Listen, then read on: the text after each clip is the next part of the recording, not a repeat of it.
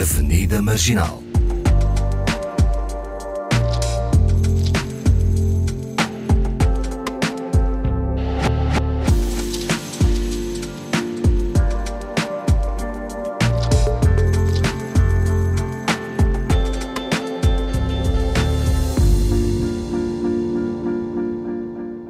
Boa tarde. Comigo e nos lugares cativos ao Ani Dalva e Paulo Pascoal.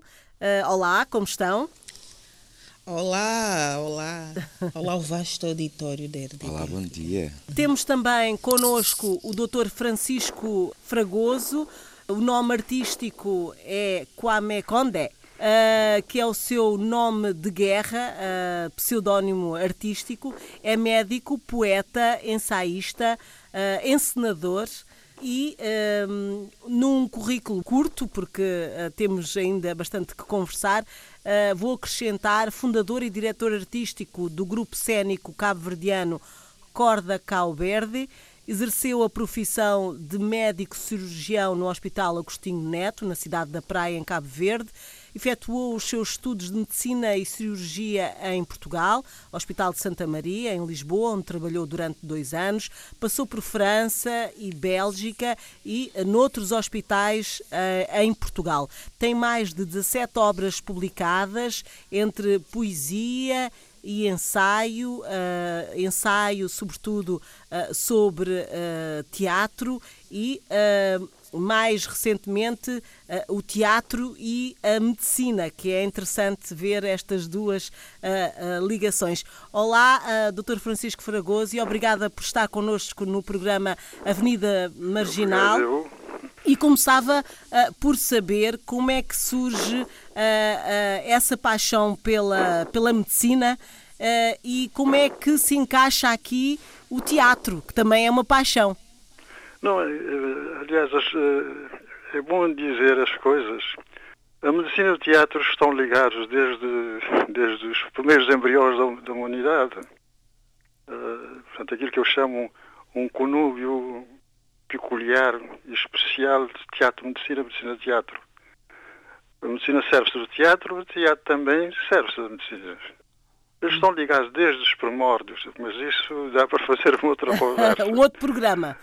Agora, se quiser, eu posso ler um. Como sabe, estou, estou a preparar. Quando me falou a Fernanda, eu estava, estou a preparar um trabalho que, no fundo, que faz, faz parte do meu próximo, próxima obra e que é inclusivamente em que eu falo da morte. Sim, a, a morte... Falo da morte como médico, mas falo da morte no teatro. Uhum. Mas a... Eu posso, para, para introduzir, digamos assim, o diálogo, ler, digamos assim, um, um extrato do, do exórdio, que é, que é isto. Morte ou cessação da vida. Nascimento, crescimento, reprodução e morte. Tal é o ciclo normal de todo organismo, animal ou vegetal. No homem, a agonia mais ou menos longa acaba com a paragem prolongada dos movimentos cardíacos o que impede a chegada de sangue aos tecidos, deixando o cérebro de ser irrigado. Ao fim de 5 a 10 minutos, em média, o ponto sem retorno foi atingido. As células cerebrais estão irremediavelmente perdidas, e então mortas. A morte sempre presente. As semelhantes células que constituem o nosso corpo estão mais ou menos sujeitas ao que se pode denominar uma forma de morte parcial. E continua, e não vou alongar mais, mas só para poder introduzir a coisa. Depois falamos mais tarde, depois falamos de, de, de, mas, essa ligação de teatro e a morte. Mas, doutor Francisco, uh, uh, vamos saber, uh, em termos práticos, como é que escolhe a medicina como carreira profissional? Pois, eu, nós, nós, inclusivamente, aliás, eu, desde cedo, pela educação que eu recebi, inclusivamente, a morte para nós é uma coisa natural. Não temos, portanto, e mais que nunca nós temos que desmistificar isto que se passa com a morte é uma coisa, é coisa mais, mais, natural. E nós, nós inclusivamente, lá em Cabo Verde, desde criança, quando faleciam lá, as crianças, aquilo que nós chamamos os anjos, eram de facto as crianças que iam fazer o, o funeral, que iam acompanhá-lo. Isso, portanto, nos fez crescer, digamos, em relação à morte, sem nenhum complexo em relação à morte, porque a morte é uma coisa, é a coisa mais natural uhum. da, da, da vida. E em relação à medicina, eu a história é muito longa, não sei se dá para falar, mas eu, inclusivamente, eu só, comecei, só pensei em ser médico precisamente quando eu estava no sexto ano de liceu. E, e foi assim, portanto, numa aula prática da biologia, em que íamos fazer uma disseção de um, de um sapo, ninguém, nós éramos 20, 20 na turma, entre rapazes e raparigas, ninguém diz a professora, ah, eu quero um voluntário para fazer a disseção. Mas todos se andavam assim, não sei o quê, lá avancei com o mais, o mais, o mais ousado, digamos assim, naquela altura. Uhum. Bom, tá. e palmas, inclusivamente, fiz, fui fazer a disseção. E fiz uma disseção impecável. Era a primeira vez que estava a fazer uma disseção. Uhum. No fim, a professora disse-me assim, ó oh, oh, Francisco, então, já pensou em que curso é que vai? Eu tinha escolhido a linha F, que era de ciências, mas não porque para a medicina. Eu escolhi porque era, se eu não tivesse bolsa para fazer o curso, eu tinha, é mais fácil fazer, conseguir um emprego. E então, lá é que eu comecei a pensar, porque ela depois disse-me assim, é que fez uma dissertação impecável, parece que está habituada a fazer isso. Se não, é a primeira vez que eu estou a fazer. Então é isso que me veio a ideia de fazer curso de medicina. Uhum. O mais interessante ainda de tudo isso, que vale a pena dizer, é que eu, o meu pai sempre pensou em, em que eu fosse médico, mas nunca me disse.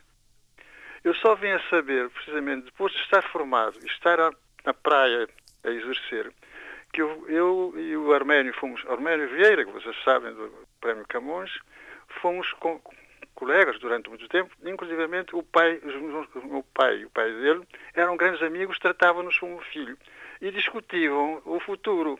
Ele dizia assim para o meu pai, eu estou preocupado com o Arménio porque ele diz que quer ser escritor. Escritor não é profissão. O meu pai dizia, não, o meu filho vai ser médico. Isso. E depois meu pai nunca me tinha dito.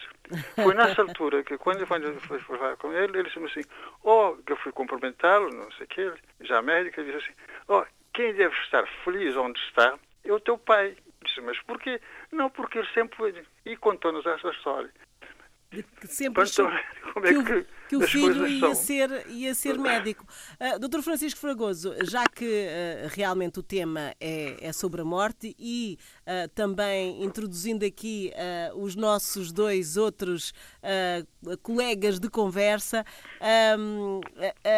para si já percebi que, que a morte é uma coisa natural, embora uh, uh, não, não, não seja é assim. É, exato, é, não é uma questão, de, de, digamos assim, da cultura. Da cultura. Até porque, inclusivamente, digamos assim, nos, há grandes sociedades africanas, inclusive a morte é coisa mais natural. Como eles dizem, é mudança de domicílio. Exato, de, digamos que a vida, a, a vida, a vida é uma passagem, temos que, é? dia a dia estar atentos que a morte é a coisa mais natural e que nós temos que estar, inclusivamente, preparados para isto e não estarem a dramatizar, e sobretudo em relação aos nossos filhos, às nossas crianças, nós devemos inclusivamente cedo-lhes mentalizar que não se trata de, digamos assim, de um traumatismo. E muitas vezes, portanto, é chamado luto, luta, luta, muitas vezes leva muito tempo e às vezes é complicado, uh, mesmo psicólogos têm dificuldades inclusivamente em, em, resolver essa questão, mas por causa da cultura nas culturas onde a morte é vista como, digo, uma coisa mais natural, não há esse, o luto é mais fácil, não há esse trauma, digamos assim, que, e, e, que muitas vezes nós somos confrontados com isso. Muitas vezes os doentes aparecem,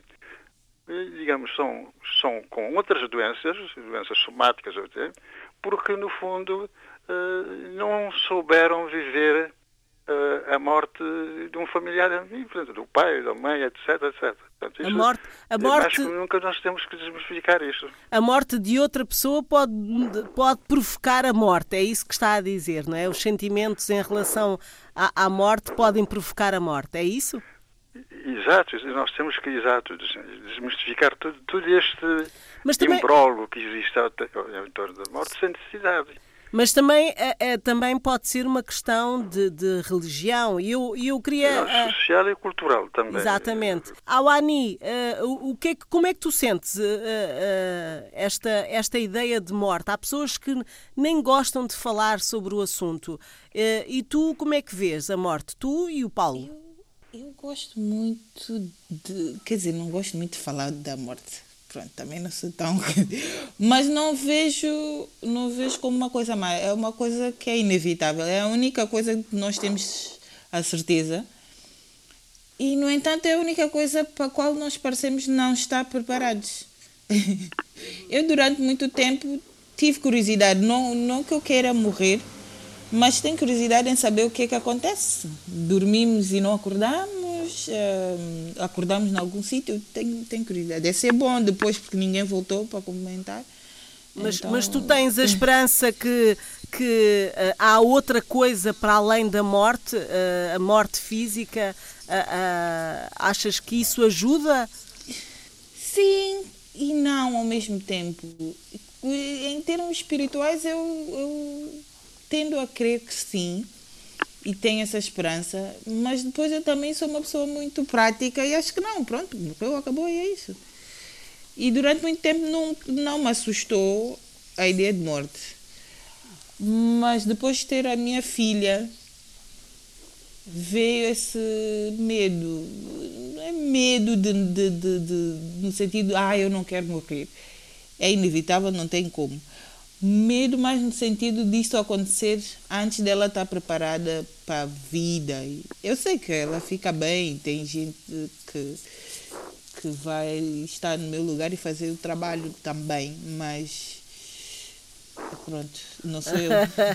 Paulo, uh, Paulo, tu que uh, já aqui falámos, a tua doença uh, uh, uh, fez-te com certeza pensar muitas vezes, e não só, não é? Na, na, morte. Como é que tu lidas com isso? Eu, a mim, alivia-me pensar que vamos todos morrer, na verdade. Alivia-te? Alivia-me, alivia-me. Então porquê? Porque é ter essa consciência de que hum, o nosso corpo é matéria e, portanto, como matéria apodrece, e como o doutor deve explicar, é um processo bastante natural. Obviamente que isso não nos isenta de pensar no quão dramático pode ser esse evento, né? porque pronto, existem sim as mortes mais naturais por doença, ou até pessoas que dormem durante o sono, ou que morrem durante o sono, mas depois existem as outras mortes de acidentes e de assassinatos e outras coisas. E eu comecei a lidar com a morte muito cedo, meu pai foi assassinado, eu tinha seis anos, perdi muitos tios, perdi irmãos, eh, muitos familiares, punhamos assim, e durante muito tempo eu tinha muito medo da morte, né? de, de, de como é que ela se processaria, de que forma. Né? Ah, é mais a ideia de sofrimento. Próximos. É mais Sim, a ideia de sofrimento, sofrimento e tudo mais. Sim, e como o doutor estava a explicar, e ainda agora acabamos de falar, eh, eu também senti que isso foi somatizando né? essa preocupação. Eu, durante muito tempo, pensava na morte diariamente. E eu achava que isso era natural. Que toda a gente pensava em morrer diariamente. Uhum. E, e, depois de exatamente ter tido cancro e, e, e, essas outras fragilidades de saúde, foi quando eu comecei a entrar em paz com, com, com a morte, né? a perceber que é uma coisa natural que vai acontecer a toda a gente. Portanto, isto não, não, não me dá nenhuma exclusividade. Uhum. e portanto que não teria, não tinha de estar eu a pensar sobre isso todos os dias, tinha que estar preocupado em viver e viver o melhor possível e nutrir-me o melhor possível e, e, e livrar-me de, de, dos problemas, não é? ou seja, viver da melhor maneira possível, exatamente para não, não, não apressar ponhamos assim. Não ok. É... que, que ela demore o mais tempo possível a chegar, não é? Por favor. Doutor Francisco Fragoso, como médico, eh, esteve muito tempo uh, diariamente a lidar com uh, alguém que está prestes a morrer e de, de repente tudo melhora, como também uh, a morte que acontece. Lembra-se da primeira na sua profissão? Bom, como digo, eu, eh, em relação à, minha formação, independente de, de, como médico, portanto, em que estudei a morte em toda a sua dimensão, inclusivamente, uh, por exemplo, uh, aliás, mas há uma coisa que é importante para mim, que foi importante para mim, antes, digamos assim, da minha formação de médico em relação à morte, também a própria educação, a cultura. Eu sou, os, o, não falo agora, venho de cima falar de duas pessoas que são os, os pais do meu pai. E que, inclusivamente, incutiu isso no, no meu pai, que também nos transmitiu a nós, mas, eh, o, por exemplo, o pai do, do meu pai era, inclusivamente, um homem que lia, lia muito e, sobretudo, o Lunário Perpétuo. Não sei se haveram falar, o Lunário Perpétuo. Não. Que era, de facto, um livro que surgiu muito lá em Cabo Verde, aliás. Eu, eh, ele até ligou-me, deixou-me esse livro, só que roubaram isso. Bom, ele passava a vida. Ele não só mentalizou os filhos, concretamente o meu pai, e mais a própria esposa, a própria minha avó, a mãe, que a morte era uma coisa natural. Mas que ele dizia: Eu sei quando é que eu vou morrer. Não tem medo da morte, eu sei quando é que eu vou morrer. E na verdade, na altura, no dia. Ele morreu com 87 anos, e ele, no dia que tanto que ele faleceu, ele disse: Eu, hoje é o meu dia. Deitou-se e faleceu. Portanto, a ver isso que é a força da cultura. Eu criei nisso. E, a minha avó, a mãe, portanto, a mãe do meu pai, portanto, nesse caso, a esposa do meu avô, eh, também assimilou essas forma, essa formação. Portanto, aqui a cultura tem muita força. Assimilou essa formação. E ela também, inclusivamente, sentia-se bem em relação a essa questão, até inclusive quando havia pessoas da família que me formulavam, ele ia lá consolar, mas desdramatizando a coisa. Até que, e como é que ele, como a morte dela foi uma coisa tão suave. Ela era muito amiga da minha mãe, da minha mãe, e, portanto, visitava frequentemente a minha mãe havia uma certa distância das duas casas, a casa da minha mãe e a casa dela. Ela via na casa dela. No dia em que ela faleceu, tá? No, no, ela tinha muita amizade para a minha mãe. Foi no princípio da tarde visitar a minha mãe. Fui lá, falaram, calvaram, disto, coisas, coisas. Passado duas horas, há um, um, vai lá, um, um neto que veio dizer a minha mãe, olha, a, a, a, a avó quero que tu vás lá o mais depressa possível porque preciso falar contigo urgente. A minha mãe foi, de facto, chegou lá, disse assim, olha, chegou o meu dia, eu quero que me feche os olhos, que é uma coisa importante lá em Cabo Verde. me feche os olhos. E ela faleceu. Portanto, a ver isso, a força da cultura nessas coisas, é, isto eu, para mim serviu como base para poder inclusivamente orientar as pessoas, quando inclusivamente muitas situações que nós os médicos muitas vezes somos confrontados com situações de, de, digamos assim, que não há nada mais a fazer, temos que estar ali, eh, não só ali, porque o médico não é só o, o doente em si, é todo o agregado familiar que ele tem que estar inclusivamente atento, para inclusivamente evitar que se criem outras doenças. E, e isto ajudou-me bastante, inclusive, a saber falar com as pessoas, a falar com, com os familiares, etc, etc. Portanto, isto, eu, eu acho que a cultura é muito importante nesta coisa para desdramatizar uh, a questão da morte, porque a morte é a coisa mais natural. Uh? Doutor Portanto. A morte está sempre presente. As uhum. semelhantes células que constituem o nosso corpo estão mais ou menos sujeitas a que se pode denominar uma forma de morte parcial. Isso eu escrevo no meu trabalho. Uhum. Ainda antes do nascimento, algumas estruturas desaparecem para dar lugar a outras. Uma glândula, o timo, atrofia-se no termo do crescimento, etc, etc. Portanto, nós temos que mentalizar, ter a cultura, na cultura, sobretudo, acho que desde a instrução primária, deve-se, inclusivamente, mentalizar as pessoas que a morte é qualquer coisa de tão natural que nós não podemos estar a, a sentir traumatizados. Doutor Francisco Fragoso, mas trabalhou em, eh, em Cabo Verde, trabalhou noutros uh, sítios, uh, noutros países. Uh, e, e, notou uh, essas diferenças culturais em cada, em cada sítio onde foi em relação a este tema que estamos a falar. Por exemplo, já trabalhou em Portugal, trabalhou na Bélgica, teve um, oportunidade de, de, de, reparar nisto, de ver que de facto as pessoas lidavam de forma diferente em relação a este ah, fim? Ah, ah, sim, sim, como diz, o aspecto cultural é, é fundamental, inclusivamente aliás, portanto, aqui há, há, há, casos aqui, inclusive de pessoas que já têm uma certa formação que não se sentem tão traumatizados, mas aqui há, há situações, pessoas ainda que estão presas, inclusivamente, a este, a, digamos assim, a este traumatismo da morte, inclusivamente, e, e é difícil, muitas vezes, nós, inclusivamente, como médico, né, estar, inclusivamente, a passar a mensagem a essas doentes, sobretudo quando é uma situação que a gente já sabe que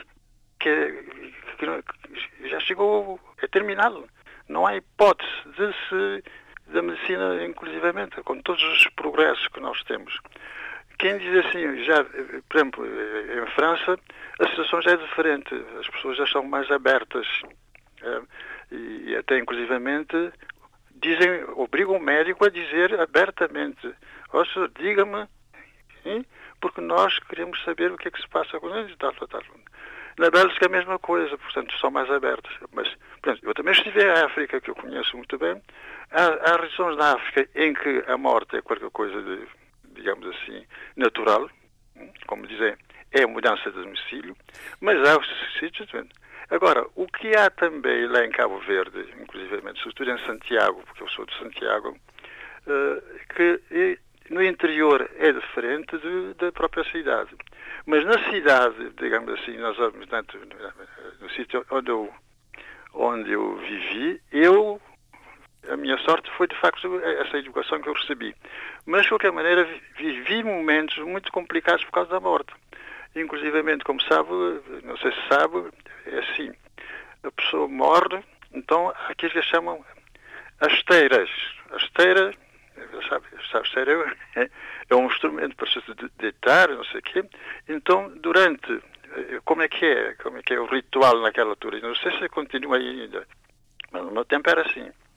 Eh, em alguns casos, a pessoa, durante a primeira semana, é, é aquilo que se chama a esteira. É, aquilo é durante o mês, mas a primeira semana é que é mais interessante. Estão lá toda a gente sentada naquela esteira, ali, depois, no fim do dia, aí para as 8 horas, há o, o padre reza que vem e que reza, de facto, uh, as ledinhas. Portanto, uma, aliás, eu já aproveitei isso no teatro, essa coisa das rezas, que é, que é uma coisa muito, então, com, com, com música, com, com, e durante essa semana, tanto ninguém, toda a gente é silêncio. Ah, silêncio, e eu, de facto, é a relação morte. Bom, depois as coisas vão se aliviando, até que chega no, o, no, no último dia do sete, que é chamado, eh, digamos assim, o vai à luz. Não sei se já viram falar. Vai à luz é de facto é isso. É levar a alma, acredita-se que, que, que, a alma está ainda lá em casa, tá? tem que se lhe acompanhar a um lugar certo para não ficar a incomodar as pessoas, as famílias. Então, o padre reza, tanto nesse dia, uh, digamos assim, uh, a cerimónia começa às oito da noite e vai até de madrugada. Tá? Sempre ali a rezar, não sei quê, a cantar, não sei o quê, aquelas, aquelas canções próprias, próprias e, e, inclusivamente, aí na madrugada, ali para as quatro, quatro e meia, então é que se conduz a alma ao seu lugar para não ficar a atormentar os vivos. Sim. É chamada Vala Luz, vai a luz. É por Isso é daí, como um ritual portanto, de passagem, né, Depois né, continua a esteira durante um mês, já com mais, mais, mais menos cargas, não sei o quê. E, e, nesta, nesta semana, por exemplo, nesta semana, as pessoas não cozinham lá na casa. É, são, os, são os vizinhos é que trazem a as refeições e as coisas da cidade. Uhum. Portanto, isso é tudo isso. Sim, e, e, e, há, isto... e há, eh, locais em que uh, a morte é, é, é quando a pessoa morre, sim, há uma cerimónia quase festiva, não é? Ah, sim, sim, mas, mas se diz que há várias versões. Há uns que dizem que essa, essa, essa cerimónia que existe lá em Santiago é, é, é, é de Santiago típico, porque Santiago é o, é o que se costuma dizer onde mais uh, a África entrou. Portanto, grande parte dos santiaguenses são, são, são produtos africanos. É uma mistura, mas tudo a base. Aliás, é por isso que, inclusivamente, se nós formos ver, uh, as grandes tradições africanas estão lá. Hum. Portanto, uh, quem conhece a tabanco, a batuco, funerária, essa coisa toda, isso são coisas que, no fundo, são de origem africana. As histórias, inclusivamente, né? essa coisa de contar histórias.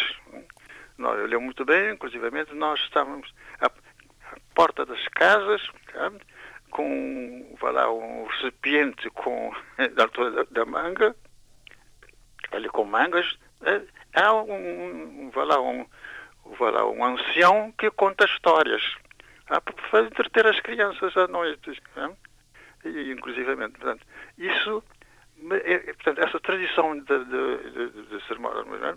dizem que é oriunda da África.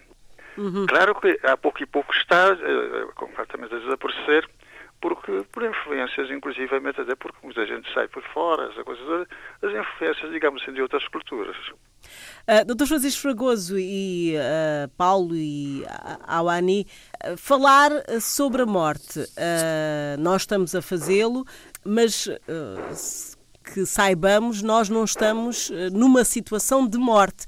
Uh, uh, uh, e, é, e, é, isso que eu gostava de saber, porque ehm, outro dia alguém levantou a questão que há pessoas que, que, que se sentem sozinhas é? Em relação, portanto, a teatro mesmo, eu tenho esse estudo, inclusivamente, eu posso fazer, inclusive, só ler a parte inicial, a morte atravessa as preocupações teatrais, quer seja através da relação à justiça e à responsabilidade, através das relações entre os seres e o amor, ou através dos valores próprios a uma sociedade ou a uma cultura.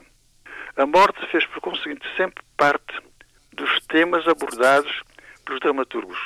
Todavia, a concepção da morte e o seu lugar na sociedade evoluíram pode-se perguntar se são as representações da morte no teatro contemporâneo em que elas diferem das representações teatrais clássicas e quais são as significações. Com efeito, o teatro encena a morte para exprimir um traumatismo tanto histórico como metafísico, por seu turno, a representação da morte no teatro contemporâneo pode exprimir um mal-estar social. Eu então explico Assista atualmente, inclusivamente, há, há, há, digamos, as naturas que abordam a morte mais como, como um traumatismo, inclusivamente, não, não a morte naquele sentido que nós conhecemos. Por outro lado, inclusivamente, eh, o que durante muito tempo se, se, se nas grandes sociedades, inclusivamente, a morte não no sentido da violência, a morte não se devia mostrar nos, nas peças a morte como, como, como ato de violência. A morte no seu mais, mais natural possível. Pronto, é, há vários tipos de morte, mas é, é, em relação àquilo que eu estava a dizer, Paulo, teres alguém próximo uh, que esteja doente e, e uh, se calhar tu, tu lidas já pela tua experiência de outra forma, mas mesmo assim há o receio de falar sobre a morte com uma pessoa que, que está doente, porque as pessoas, as pessoas que, que assistem a, a uma situação dessas muitas vezes não, não falam porque se calhar têm medo eles próprios da, da própria morte, uh, não falam porque têm receio do que é que a outra pessoa pode sentir e muitas vezes a outra pessoa uh, sente-se sozinha porque ninguém fala com ela sobre uh, um futuro iminente, não é? o que é que vocês pensam nessa, nessa relação? Não, eu acho que aquilo que eu digo depende da formação do médico. O médico tem que estar preparado, inclusivamente, Aliás, eh, é por isso que hoje, inclusivamente, sabe, as coisas estão a avançar. Uma coisa que ainda não chegou a Portugal, infelizmente, Como sabem, inclusivamente aqui este conúbio que eu chamo como especial teatro e medicina, hoje inclusivamente tem-se recorrido ao teatro para inclusivamente ensinar os médicos a saber falar com as pessoas, sobretudo nesse, nesse, nesse momento. Nos casos, por exemplo, inclusivamente. Aliás, há uma experiência muito interessante, essa experiência já tem já tem oito anos, que é, como sabe, a Universidade de Montpellier, né? que é de facto que é célebre por causa da Faculdade de Medicina, estudo durante muito tempo, estudo na Idade Média, grande parte, de, portanto, era uma, uma, era é, é, é uma referência estar formado lá ou ir traba, trabalhar na, na Faculdade de Medicina de Montpellier. E, portanto, eles hoje evoluíram bastante. Há coisa de oito anos, o serviço de oncologia, o professor que é, de facto, um homem extraordinário, uh, achou que, no fundo, era difícil os médicos falarem com os doentes de oncologia, sobretudo nos casos terminais. E, e, o que é que fizeram? Então, em parceria com um homem de teatro, um grande homem de teatro, portanto, este lá onde, uh, independentemente da Faculdade de Medicina, também, também tem, tem departamento de artes, e onde está lá o teatro. E o, o, o senador, que é um grande senador de prestígio internacional, eles criaram um curso especial, portanto, para os médicos no, no quarto ano de medicina. Todos os alunos do quarto ano de medicina da, da Faculdade de Montpellier são, são obrigados a frequentar um curso de um ano, nota, um ano, ah? e, e, e, inclusivamente sobre, sobre teatro e medicina, uhum. para poderem ter essa formação. E verificaram que, de facto, esses novos médicos né, sabiam falar muito bem com os doentes, sobretudo os doentes da oncologia. E, e, e, hoje, portanto, há até, inclusivamente, quem quiser comprar, pode comprar, eles publicaram um, um, um trabalho muito interessante, que é, de facto, eh, o novo juramento de Hipócrates. Como sabe, nós, eh, a medicina, a medicina ocidental, sobretudo, é, eh, no fundo, é filho das ideias de, de, de, do célebre Hipócrates. Uhum. Então, esta, o novo juramento de Hipócrates é, de facto, dá o balanço disso. São, são já oito anos, o curso tem, é um ano letivo, hein? e já passaram por lá cerca de, está a ver, cada ano foram formados cerca de 300 a 400, 300 a 400 pessoas dentro, nesta área. Sim. Está a ver o número de pessoas que já passaram por esse curso. E já se nota, inclusivamente, que os, os que fizeram este curso eh, são médicos que sabem falar com os doentes. Porque isso é um problema que se põe atualmente. Isso dá para outra coisa, aliás, inclusivamente nesse meu trabalho, nesse meu livro que saiu agora, inclusivamente, que é de facto com os computadores, com essa coisa, a relação médico-doente perturbou-se bastante. Tá?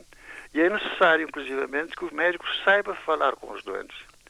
E muitas vezes, inclusivamente, nós temos eh, a sensação, muitas vezes, inclusivamente, eu pessoalmente, várias vezes, ah, doutor, ainda bem que eu vim falar consigo, porque a mim já me tinha, chega com uma data de, de, de, de exames e coisas do género, não sei o que, diz, ah, você tem isto, tem aquilo, outro, aquilo, afinal, eu não tinha nada, eu precisava de alguém para falar comigo.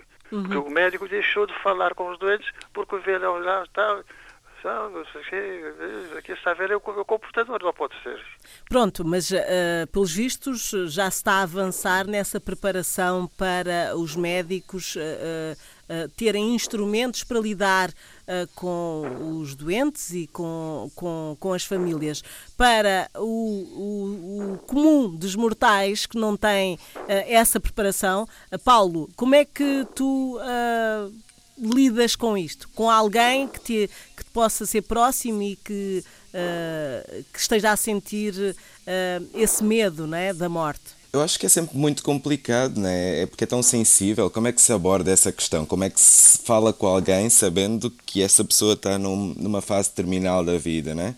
Eu tive agora recentemente um amigo meu que já tinha mãe doente durante algum tempo e, portanto, já, já tinha essa, essa consciência de que a mãe iria falecer e faleceu a semana passada, mas realmente, estando com ele, eu percebi que, mesmo sabendo disso, nunca existe uma preparação emocional, né? Uh, para se aceitar apenas que aquela pessoa que está ali vai deixar de estar e esse deixar de estar é um deixar de estar infinito. Portanto, a partir do momento em que a vida acaba, não há mais. E eu acho que nessas questões, se calhar, uma relação mais espiritual, essa crença de, de da eternidade da alma, de, de, de uma possível reencarnação, de uma passagem para um outro estado de presença, acaba por ser se calhar o resgate mais, mais óbvio, mas eu também não, não saberia, porque eu nunca tive, para além pronto, da minha situação de lidar muito proximamente com a morte, nunca vivi um, esse processo de saber que alguém vai morrer, né? As coisas têm sido sempre mais. As pessoas que morrem à minha volta são surpresas. Uhum. Né? Mas a, a, dúvida, e eu, eu falava aqui com a, a Awani, um, é, é, se a pessoa que está uh, nesse estado, com alguma consciência, não é? Uh, quererá falar da morte iminente quer falar da morte. É que uh, uh, na discussão que, que eu tenho assistido, se calhar devido a, a, este novo estado em que nós vivemos todos, não é? da pandemia, em que uh, qualquer um pode, pode de repente estar perante a morte, um, há pessoas que dizem que, que, que, era, que era importante, que já estiveram doentes e que sentiam que era importante falar sobre isso mas que as Sim. pessoas que estão à volta uh, têm algum receio em falar. Então há uma espécie de solidão ali. O que é que vocês, uh, Awani, uh, uh, se calhar gostava que tu emitisses a tua opinião. Uh, falarias com alguém sobre isso? Não falarias? Tentaria falar. E, e, e, e, a continuação dessa conversa ia depender de como o outro ou a outra me respondesse. Uh, acho que a tendência é sempre tentar relativar e uh, ah não isso vai vai passar Deus Deus vai resolver Deus vai e às vezes uh, não há esse espaço já não há esse espaço por exemplo em, em doenças terminais onde os médicos dizem mesmo olha é um ano um, eu acho que Mas o que é que gostavas, aí... que é que gostavas que fizessem por ti? Eu acho que se eu tivesse um diagnóstico, por exemplo, tenho um ano para viver, ou, ou seis meses, eu ia querer organizar as coisas e ia querer falar sobre isso. Como é que vai ser depois que eu me for embora? O que é que vai acontecer com a minha filha? O que é que vai acontecer com a minha mãe? O que é que vai acontecer? Um, e pro, pro, provavelmente ia querer saltar de paraquedas, fazer tudo o que não fiz e quero fazer. E acho que é encarar as coisas de uma forma muito prática. Uhum. Deixarias então, cartas e vídeos para o futuro e tudo mais, né? Imagina, há pessoas que fazem isso, deixam sim. uma carta para cada aniversário, um vídeo sim, para ser visto sim. no casamento. A, a, história de organizar-se, né? Para o pós, momento. Eu acho que, que sou prática ah, nesse sentido. Uhum. Ia, ia querer provavelmente falar sobre isso uhum. falar com as pessoas. Eu acho que é sempre mais fácil começar a falar a partir da pessoa que está a viver a situação, né? A pessoa que sabe sim, que vai do morrer. Que, do outro, sim. Sim, Porque lá outro. está é a questão do outro ficar sem saber como. Eu, por, por exemplo, não tenho jeito, não tenho. Uh, nunca consigo encontrar palavras para um, consolar as pessoas. Eu, se vou, por exemplo, a um nós em Santo Tomé chamamos nojo e em Angola chamam óbito e pelo visto em Cabo Verde chamam esteira, né, doutor? Um, eu quando vou a, a, um evento desses, porque muitas vezes é um evento, um, não sei o que fazer comigo mesma, porque eu acabo por chorar e não era suposto eu ir lá e chorar, era, é consolar e, e dar uma força às pessoas, mas eu, eu não, nunca sei o que fazer. Hum. Acho fico sempre muito triste. Mas a morte também tem essa capacidade de fazer gatilho, apertar o gatilho das memórias todas que já tivemos em relação a essas perdas, acho eu. Sim. Os óbitos são muito esse lugar em que de repente posso até não estar a sofrer tanto pela pessoa que acabou de morrer, mas aquilo vai-te levar a memória de todas as outras também, não? Sim, sim, acho que sim. Acho que também E eu, funciona e muito eu, assim. e eu agora fazia. ah, é que o tempo de facto passa muito depressa. Cada mas é ah, já estamos quase no final do programa. Mas eu gostava de saber, e começava pelo Dr. Francisco Fragoso, se há uma boa morte. O que é que é uma boa morte para si? Não, quer dizer, há aqui uma boa morte. Acho que essa, essa- essa é uma, é uma expressão que não tem sentido nenhum, porque não há boa morte, há, há morte. Agora, o que há, a medicina tem, inclusivamente, nesse aspecto, feito um progresso extraordinário, em que, inclusivamente, sabem, sabem, sabem portanto, eh, se quiser, a medicina da dor, em que convivimento, os sofrimentos hoje, aliás, mas isso vem de longe. Isso vem de longe, portanto, essa coisa não, vem, não é de, de hoje que se fala nisso.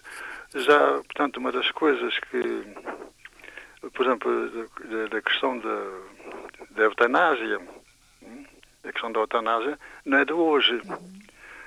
Aliás, inclusivamente, eu tenho um trabalho que eu escrevi, posso mandar a Fernanda, inclusivamente, que foi muito bem cedo, porque sempre se bateu, os filósofos, os médicos, inclusive, para que nós tivéssemos um fim de vida e, e com mínimo de dignidade.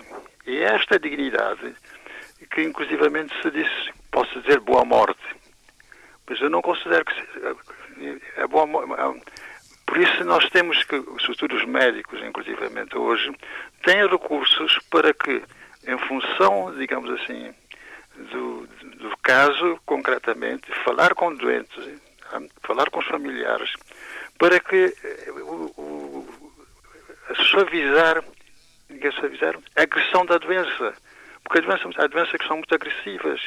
Mas hoje não se justifica que um doente sofre até o fim da sua vida sem que o médico intervenha de forma positiva. Não digo daquilo que eu chamo encarniçamento terapêutico.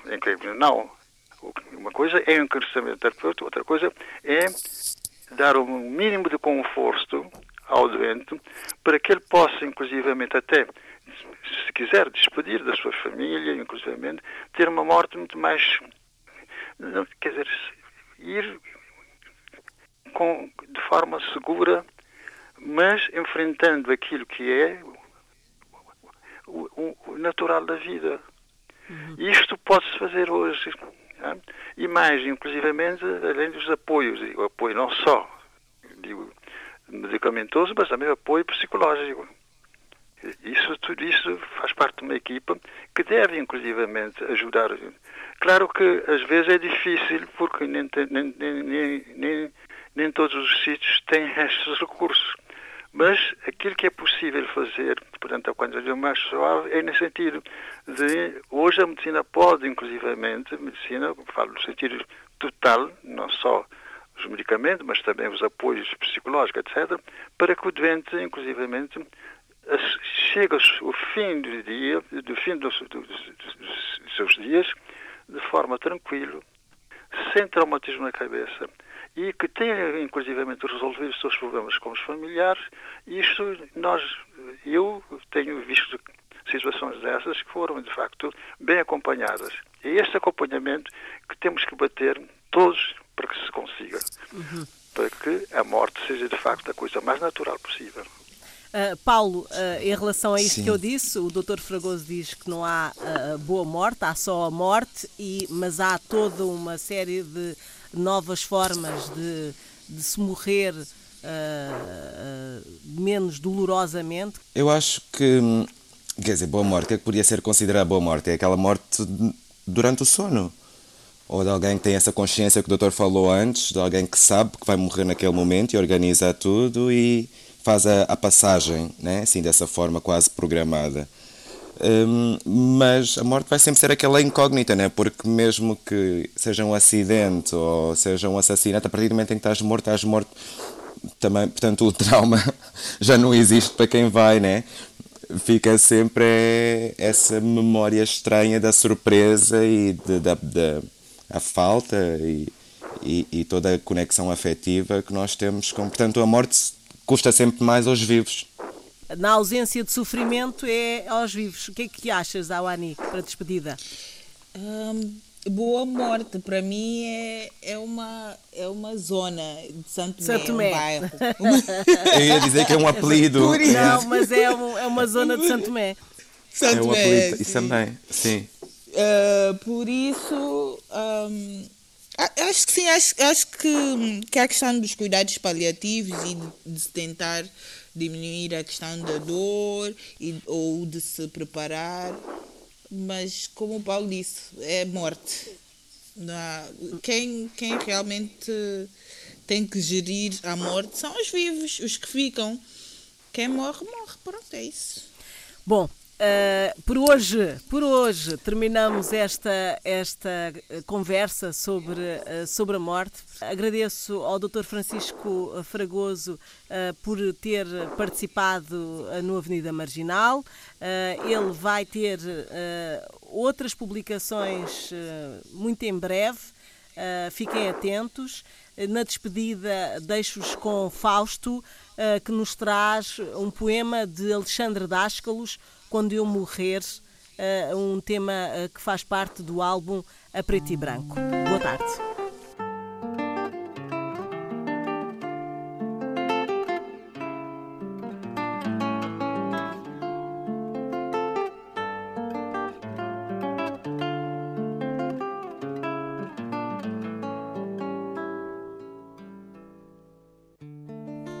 Quando eu morrer não me deem rosas, mas ventos.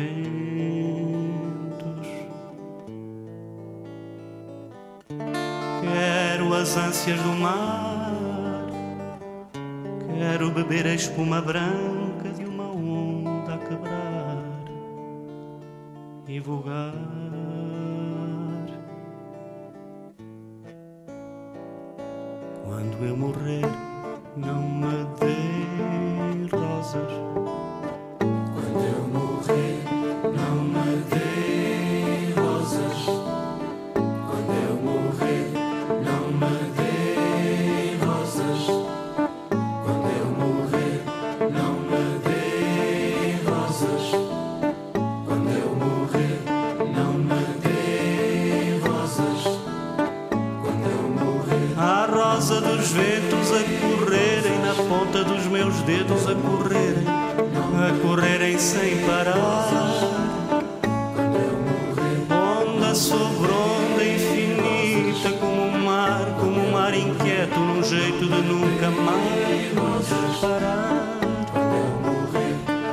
Isso eu quero mais. Morrer, ficar quieto, não sentir sempre no peito o tumulto do mundo, da vida e de mim. E eu e o mundo e a vida ao mar, o meu coração fica para ti, para terem razão de nunca mais parar.